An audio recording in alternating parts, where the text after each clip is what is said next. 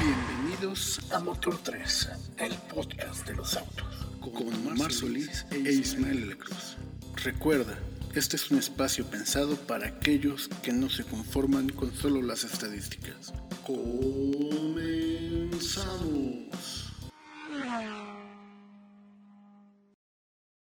Hola amigos, ¿cómo están? Aquí seguimos con el siguiente episodio de los autos años 80, 90. En los pasados episodios hablábamos de Dodge, Chrysler. En esta ocasión vamos a hablar de, Ford. Así es, Isma. Vamos a platicar ahora acerca de Ford. Como recordarán algunos de nuestros seguidores, algunas de las personas y, y de los amigos que les gusta seguir Motor 3, en los episodios de Chrysler hablamos mucho acerca de de sus diseños, de los avances tecnológicos. Tuvimos algunos comentarios acerca de que si eran autos malos. Creemos que más allá de si eran autos buenos o autos malos, porque sí, como platicamos incluso en ese episodio y en otros anteriores, sí es cierto que durante algunos años eh, todas las marcas de, Chrysler Corporation y de todas las marcas por las que pasó, los nombres por los que pasó Chrysler, no fueron precisamente los de mejor calidad. Sin embargo, tenemos que reconocer que este periodo, en el caso de, Chrysler, eh, marcó una época para la marca y además con demasiadas innovaciones para los segmentos en los que participaban, desde, el, desde el caso de la minivan. Así que, platicando ahora acerca de Ford, quisiéramos hacer este recuento para recordar, para reseñar aquellos autos que tuvieron esta... Como hablamos de Chrysler, igual con Dodge. Así es, así es. Quisiéramos hacer eh, un símil y sabemos que son mm, las, grandes marcas americanas. Ford y Chrysler y General Motors son las tres grandes, los, el Big Three.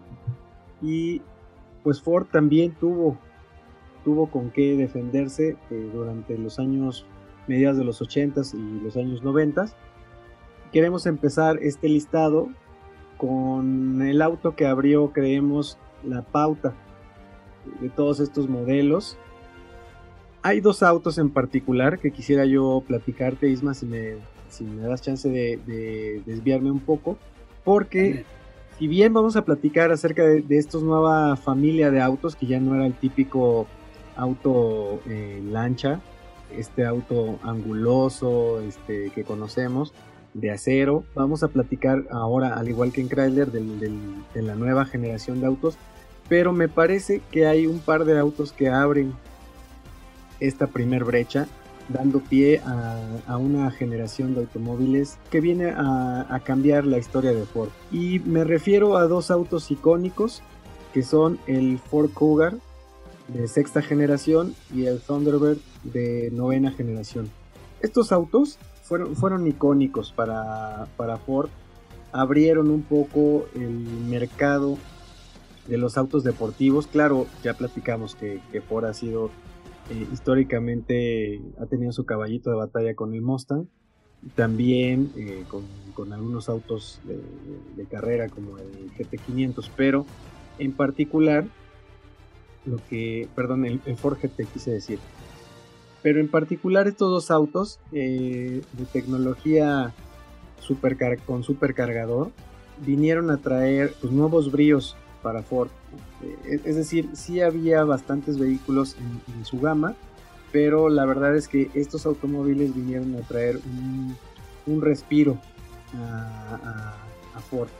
Entonces el, el, Ford Cougar de primer, de perdónenme, de sexta generación eh, se vendía tanto el, Mercury como, como, Ford aquí en México. Y era un auto eh, pues, de dimensiones grandes, ¿no? Con un motor V6 o un motor V8 eh, con supercargador. Er, eran un, auto que tenía obviamente un, chasis bastante grande y pesado, pero ya no era el típico eh, sedán americano. Este auto, platicábamos eh, fuera del, del, podcast, que se parece mucho tal vez o, competía eh, con ese diseño que intentaba el, Chrysler LeBaron o no es lo que conocimos aquí como el, el Phantom. es decir, estos faros eh, duales y la, parte del, poste C, lo que le conocemos como medallón cortado, este diseño muy parecido a lo que fue eh, en su momento el Levarón para Dodge. Entonces, eh, tanto el Ford Cougar como el Thunderbird, en este caso el Thunderbird de, novena generación, pues vinieron a abrir la pauta de lo que les vamos a platicar en este episodio.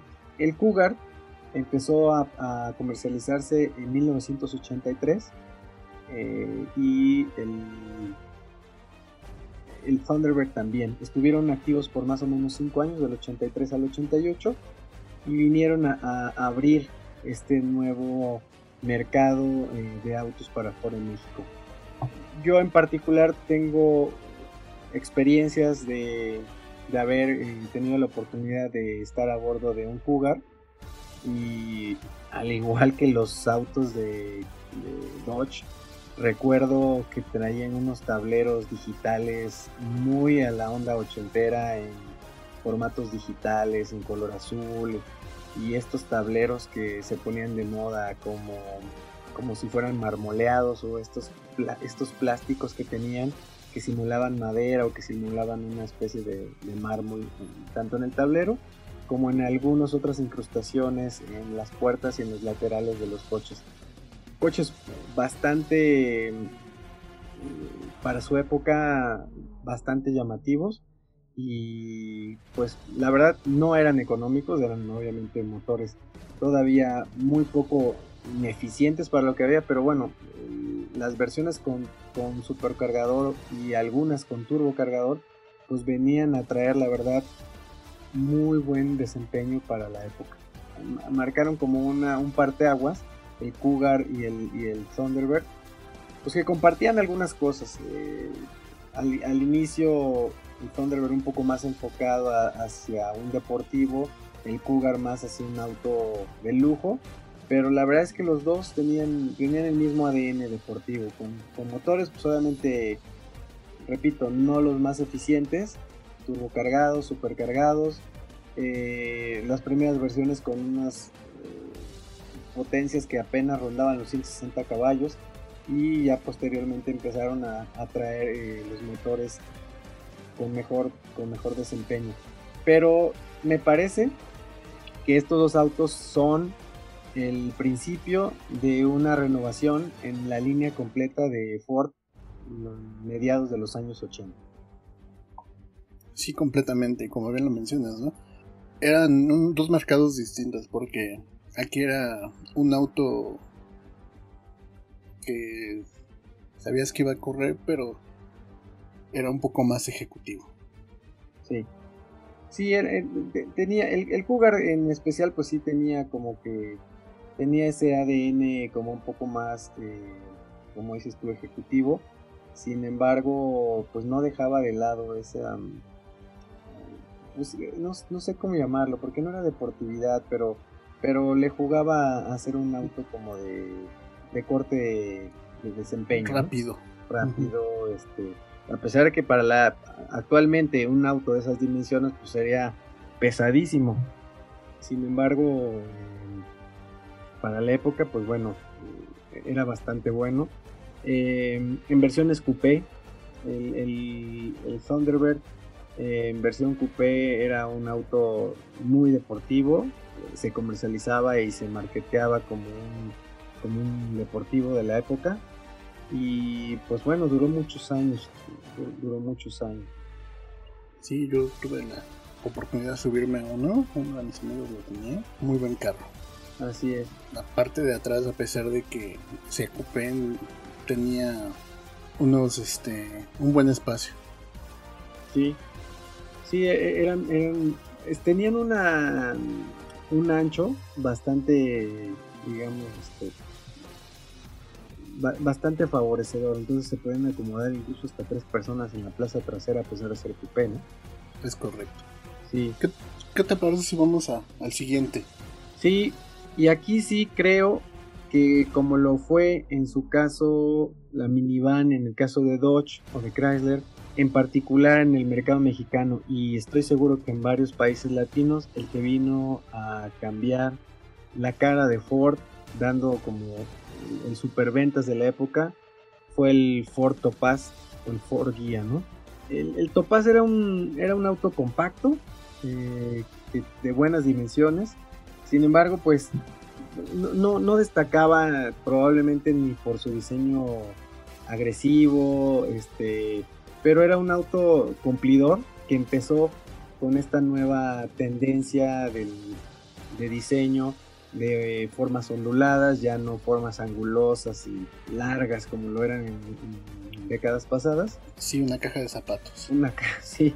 O la famosa lancha como la conocíamos acá en México. Así que el Topaz, pues todavía, así como sucedió con el con el Shadow de Chrysler, pues todavía hay Topaz en la calle y lo sigues viendo y no como como hace algunos años, pero todavía siguen rodando varios este, autos de, esa temporada. El, motor era un motor de cuatro cilindros, pues obviamente no era el, no era el Cougar, no era el Thunderbird, era un auto de cuatro cilindros de 2.3 litros.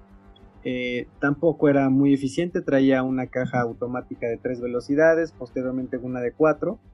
Eh, el que tenía mejor respuesta era el manual de cinco velocidades pero este auto pues competía directamente con el Jetta de Volkswagen y em, empezó a, tener bastante em, bastante audiencia, bastantes adeptos. Además, repito, era un poco más grande, un poco más espacioso y pues tenía ese, ese toque del, eh, americano que no tenía, por ejemplo, un, un Jetta. No era muy agraciado estéticamente, la primera generación recordarás con esos faros como sumidos. Eh, no sé bien a bien por qué venían así como, como sumidos, eh, con un cromo como para solventar ahí el diseño. Posteriormente ya se hizo el rediseño de la parrilla, con lo que los faros tomaron la forma en la que se conoció esta primera generación. Se produjo de 1984 a 1987. Mm, a mi parecer, es el auto que le dio a Ford ese giro de tuerca, al menos en, el mercado, mercado, americano. Sí, claro, y como bien lo dices, también ese tuve la oportunidad de subirme. Era un auto muy cómodo, pero sí, como bien lo comentas, nada eficiente. Muy gasalón de gasolina, aparte de que pues, se comercializó mucho más el automático que el estándar o los pocos que yo vi. Sí. Entonces, pues fue. Sí, la caja, la caja de tres velocidades original, pues no, no, era muy, no era muy buena. No era, no me refiero a que fuera mala, eh, digo, cajas automáticas de americanas que que no fallaban, pero que no, no tenían un desempeño adecuado y que además repercutían en el gasto de combustible. Así es, ese, ese es un tema mucho de, este auto. Así es. Entonces, bueno, ese es el, el Topaz o el guía, como se conoció en Estados Unidos y en otros países. Y si te parece, vamos con el siguiente, que era pues la versión de arriba, la, la versión de lujo, o el auto que vino también a revolucionar el diseño yo recuerdo que cuando hablaba de este auto yo decía, ya estamos en el futuro. Y estoy hablando del Ford Taurus.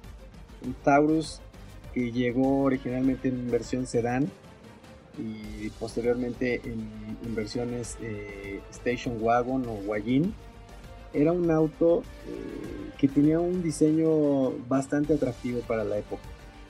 El, Taurus tenía un, diseño ya más futurista. Eh, la verdad estás hablando de finales de los 80, lo que, lo que había en ese entonces, pues todavía eran autos con, diseños muy simples.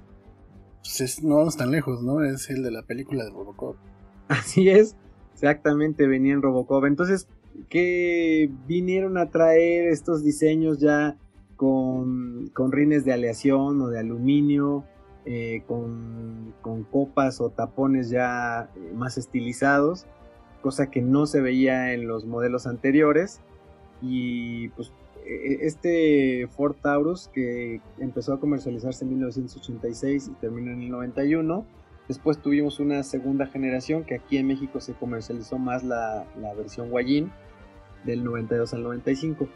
Pero sin duda, a, mí si me preguntas, yo siempre recuerdo y voy a tener en, mi memoria al Ford Taurus como em, uno de los mejores diseños de la época de los años 80. Pues yo solo tuve la oportunidad de subirme a la Guayín ese, ese auto sí lo recuerdo, sí me subí muchísimas veces ese auto. Y dije, pues cuando sea grande voy a comprarme uno de esta marca, que en aquella época o quien lo traía era este Mercury. Sí. Entonces, ya. Pero sí, un muy buen carro. Me encantaba. Sí, eh, a nivel de motorizaciones y de la el tren motriz, pues era un V6 de la época con una transmisión automática. No era un coche que destacara por, por su desempeño y es, digamos, pero venía un poco más a competir en el segmento de los sedanes medianos. Como eh, familiar, ¿no? Los primeros familiares. Sí, y tenía muy buen espacio, era la onda este, lujosa de Ford y pues, en realidad es, un, coche que, tuvo muy buen diseño y muy buena aceptación. En Estados Unidos supongo que más por el, ingreso de los americanos eh, que lo que se pudo en México y en Latinoamérica. Claro. Bueno, eh, vamos a platicar eh, ahora de otro auto que una vez que salió el, el Ford Topaz, tomó la batuta en el, segmento de los compactos y nos referimos al Sport, al Ford Sport de segunda generación. Y Ford Sport vino a reemplazar al Topaz y la verdad creo que lo hizo con bastante dignidad. Un auto que ya tenía un diseño eh, no, no digamos que muy agresivo, ¿no? pero obviamente un diseño ya más, eh, más en tono con, con, la época, iniciando la década de los 90. Incluso si no mal recuerdo, en Rápido y Furiosos hay una versión modificada en alguna de las películas de un Ford Sport de segunda generación. De este, la verdad no lo recuerdo, pero como bien dices, pues siento que iba mercadológicamente un público más juvenil, ¿no? Sí, le bajaron un poco la... Eh, bajaron un poquito más el, digamos, el, la edad del público al que iba dirigido. Un, sedán un poco, sí seguía con las líneas eh, onduladas, pero, pero como un poco más agresivo. Y pues un motor más eficiente, eso sí, era un motor ya de 2 litros, eh, de 4 cilindros, que tenía obviamente mejor eh, desempeño y tenía mejor consumo de combustible que lo que era el Topaz. Hubo una versión tres puertas, un coupé y una versión sedán que era el, más común. Y, la verdad fue un, fue un auto que se, se, defendió bien. A mí me, me parece que, eh, que empezó también con esta línea, si no mal recuerdo, de la línea de los Zetas, ¿no? Ya sabes que hubo algunas versiones como deportivas que Ford sacó en esta época de los noventas, que solía ponerles el ZE, el ZS, el ZT y todas estas variantes, que hacía eh, la versión de desempeño. Y el Force Core recuerdo que hubo una versión de estas, una versión de, desempeño. Claro. Entonces, bueno, otro auto también que no recuerdo eh, que se haya vendido tanto como se vendió el Topaz, porque definitivamente el Topaz fue, un éxito para Ford, pero vino a cubrir ese nicho eh, en dos generaciones, porque de hecho la primera generación estuvo del 90 al 96 y posteriormente salió otra generación del 96 hasta pasado el 2000, pero esta generación, a, pesar de que tuvo un impacto, empezó a canibalizar con otro de los eh, modelos que vamos a platicar eh, ahorita más adelante. Bueno, entonces vamos a pasar a dos autos que vienen a, traer también un cambio de tuercas a Ford hacia finales de los años 90. Eh, pero antes de llegar a estos últimos dos autos que nos parece son eh, legendarios en lo que se refiere al tiempo y la longevidad que tuvieron, queremos platicar de un consentido, eh, si bien no de todo el público, pero sinónimo de elegancia, sinónimo de, de, aspiración en cuanto al nivel económico en México y Latinoamérica, y hablamos del Gran Marquis o del Crown Victoria, como se conocía en Estados Unidos y en otros países. Este auto, como muchos recordarán, pues era comercializado en México como Ford, eh, Gran Marquis, aunque era Mercury en, Estados Unidos y en otros países, tuvo dos versiones. De la que nos gustaría platicar aquí es a partir de la segunda generación que se comercializó del 92 al 97. Eh, un coche de tamaño grande. Este ya no era el mediano, ya no era el Taurus, era el tope de línea, el que todos veían pasar y decían, este es de dinero. Un V8. Sí, claro, este ya era un V8, era ya un coche con 4.6 litros V8, todo menos económico de gasolina. Sí, pues, simplemente con verlo, ¿no? El cofre donde va el motor es, enorme. Era un, bueno, se decía que era este casi casi como para traer a alguien, alguna persona encajuelada atrás, porque pues cabían, no creo que uno, creo que hasta dos este, personas en la cajuela de este coche. Hay, una, hay, hay un, tema con este coche. Eh, las, las, marcas de, neumáticos que traían fueron desarrolladas para el coche. Era extremadamente confortable porque la relación ya, ya no es ahora así, pero eh, la relación de la, del neumático, es decir, el, tamaño del, del ring con respecto al neumático era considerable, lo cual hacía que el, coche prácticamente parecía que andabas este, sobre un colchón. Era algo muy cómodo. Pero tenía, tenía un inconveniente. Tenía una suspensión muy, muy suave.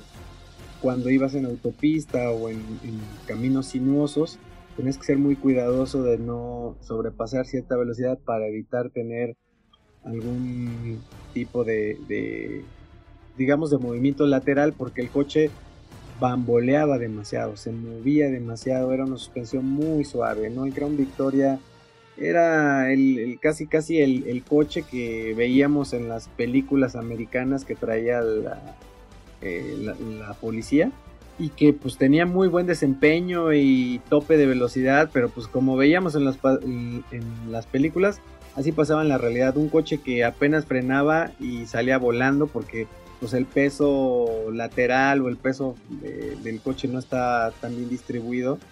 Tenía una trompa impresionante. Entonces la distribución de pesos en este coche podía jugar en contra si no tenías cuidado. Sí, claro. Pues, de hecho todavía lo vimos, ¿no? Hablando de Rápido y Furioso, que es referencia de todos, en película donde otra vez vuelve a ser agente este cuate el güerejo, pues es un Crown Victoria el que, el que trae.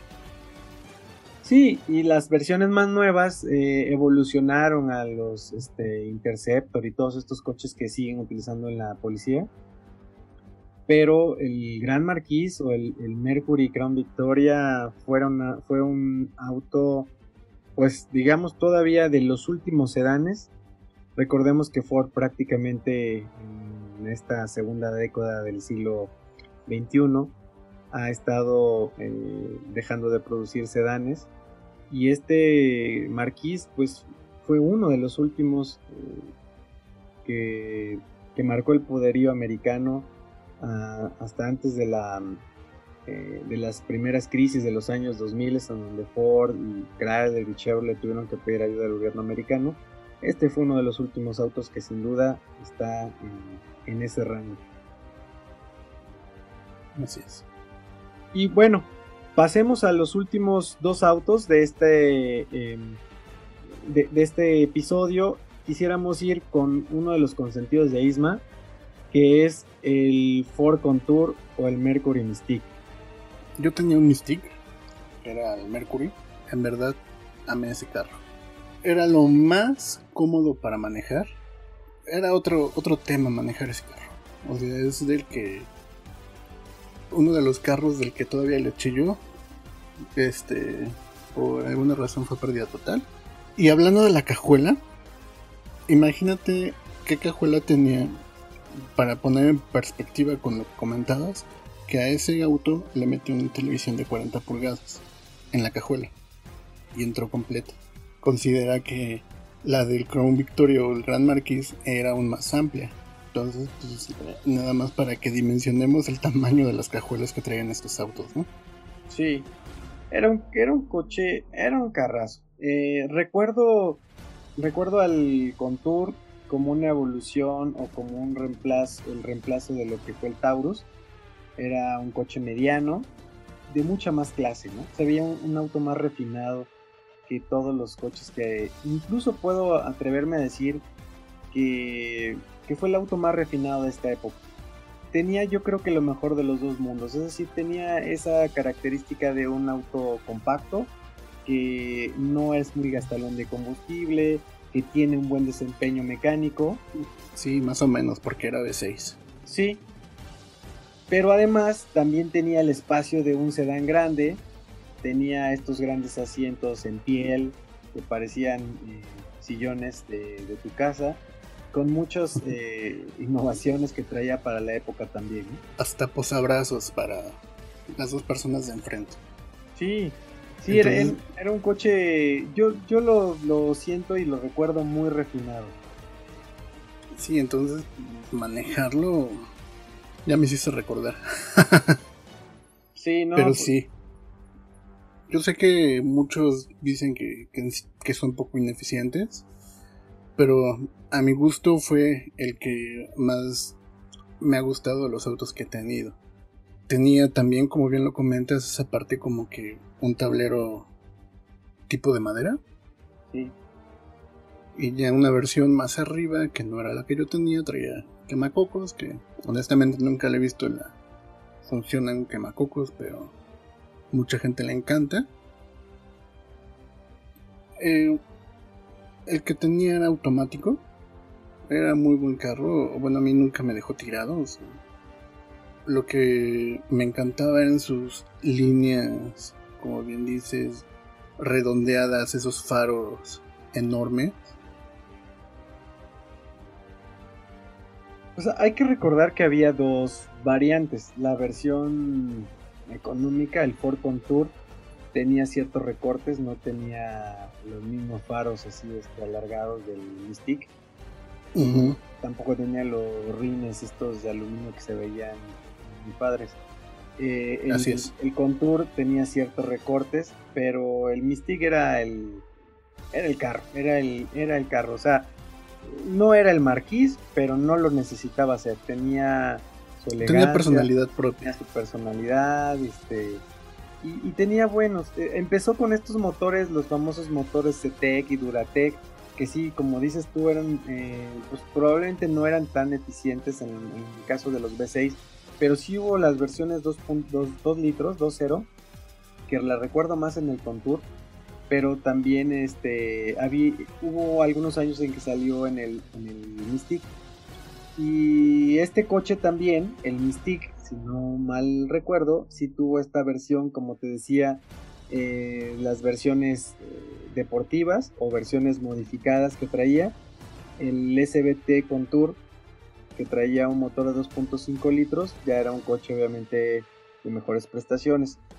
Pero era, era, un, era un muy buen coche y sin duda eh, muchas personas que todavía hoy lo traen lo recuerdan con mucho, este, bueno, los que no lo, los que lo tuvieron lo recuerdan con cariño y estoy seguro que los que todavía lo tienen lo, disfrutan mucho. disfrutan y lo conservan. Bien, y el último de la lista, antes de llegar al final de los años 2000, llegó otro auto que marcó, pues creo yo que el, final de una era en, tema de los sedanes. Sí, eh, llegaron otros autos en los 2000 como el Ford Fusion, eh, que fue un auto ya de otro nivel. precisamente creo como reemplazo del, del Mystique y del Contour. Pero queremos cerrar los años 90 con un eh, pues con sentido también del mercado latino, que es el Ford Focus. El Focus vino a reemplazar al Ford Sport, pues traía un traía la, la, vara muy alta y además muy complicado porque eh, pues ya el Jetta estaba y los, los autos este, de origen o de descendencia europea y japonesa estaban empezando a tomar más vuelo recordar que ya también este pues ya había Civics, ya estaba más complicada la competencia, pero Ford llegó con su Focus y empezó a también a tener bastante éxito. Creo yo que se debió también a una estrategia de precios porque este auto que empezó a llegar a México en el 98 eh, traía muchas versiones, cuatro versiones, pero la versión más básica, la LX, pues competía en precio con, con los autos de la época como el, como el, el Jetta, el Golf y el Civic. Y el espacio nada que ver, porque obviamente traía los genes de, de, espacio, la amplitud de las plazas delanteras y traseras, igual como buen este, americano y de la época tenía bastante espacio. En, en Europa se fabricaron algunas otras versiones en digamos, hatchbacks y, y, guayines con diferentes... Em, siempre Ford tuvo en, Europa siempre unas variantes que no se comercializaban en América, pero en esencia eh, tenían más o menos el mismo diseño del, Focus. Y este coche vino a, a, cerrar esta época de Ford de los superventas en, en sedanes eh, motor de cuatro cilindros, transmisión manual o automática, la automática de, cuatro velocidades. También salieron algunas variantes Z eh, y alguna variante RS ya en principios de los años 2000. Y el ST. Claro, sí. Bueno, eh, siempre estaba el ST, que era como que el. como, como con esteroides y el RS que ya era un auto pensado para la pista, ¿no? El, el, ST en este caso empezó a tener ya como cierta relevancia. hablemos que el Focus tuvo más generaciones, algunas incluso se fabricaron en Europa, pero la primera generación sin duda fue la más exitosa eh, y de la que todavía hoy, de ese sí, te encuentras muchos todavía rodando en la calle. Sí, bastantes. De esos me encantaba el RS. Sí. Pero ya 2008, que creo que era el, que, solo salió según yo Hashback, ¿no? Sí. Sí, ya empezó a... Mm, el, Focus de primera generación trajo una versión eh, ZX3, que era la versión hatchback, y trajo una versión Guayin pero en las siguientes generaciones eh, se empezó a descontinuar la versión sedán, el auto ya dejó de ser fabricado en América y te repito, recuerdo que eh, una generación por completo, varios años, fue importado de, la planta de Bélgica en, Europa, lo cual hizo muy caro la, comercialización del coche y empezó a tener una eh, a descender en las ventas lo cual hizo que también ya empezaran a, pensar en, su baja. Y después vino la última generación, que ya de esa ya no vamos a hablar ahorita, en donde compartió las glorias con el extinto eh, el Ford Fiesta que se fabricó aquí en la planta de Coquita. Eh, pues esta es, la, esto es lo que queríamos traerles. algo que creemos es que Ford, al igual que Chrysler, tenían ese ADN americano, el espacio, la confiabilidad y probablemente los diseños no eran los más agraciados, sin embargo, en la época, para la época en la que estaban, eh, me parece que, cumplían. También los japoneses de la época tampoco se caracterizaban por ser grandes diseños, pero la, la verdad es que Ford siempre fue durante esas épocas signo de confiabilidad y signo de, un auto eh, que no te iba a dejar en ningún lado parado. Es correcto, entonces sí, o sea, estos autos que son muy longevos, porque como bien lo comentamos, estamos hablando de generaciones solo que estuvieron comercializadas en México. Pero si nos vamos hacia atrás o hacia adelante, muchos de ellos hoy en día se siguen comercializando. Sí, es correcto. Pues esa es, amigos, la, la historia que traemos de Ford de inicios, mediados de los años 80, de 1983 a 1998, donde sale el Ford Focus de primera generación y el cual creemos cierra un capítulo importante en la historia del, sedán americano. Así que esperamos que les haya gustado este recuento. Por favor, eh, coméntenos y platíquenos si es que tienen alguno de estos todavía en la cochera. Y como siempre estamos abiertos a cualquier nuevo tema, recomendación, sugerencia de su parte. Y ya saben, si quieren que publiquemos su foto para presumir su auto, también nos la pueden mandar. Con gusto la publicamos en nuestras redes sociales. Así es, gracias a todos, amigas y amigos, que nos han dado la oportunidad y, han tenido la confianza. Les agradecemos todas las muestras de, apoyo, los mensajes y todas las fotos de, los autos que, que hoy tienen. Muchísimas gracias. Estamos muy agradecidos con ustedes. Así es.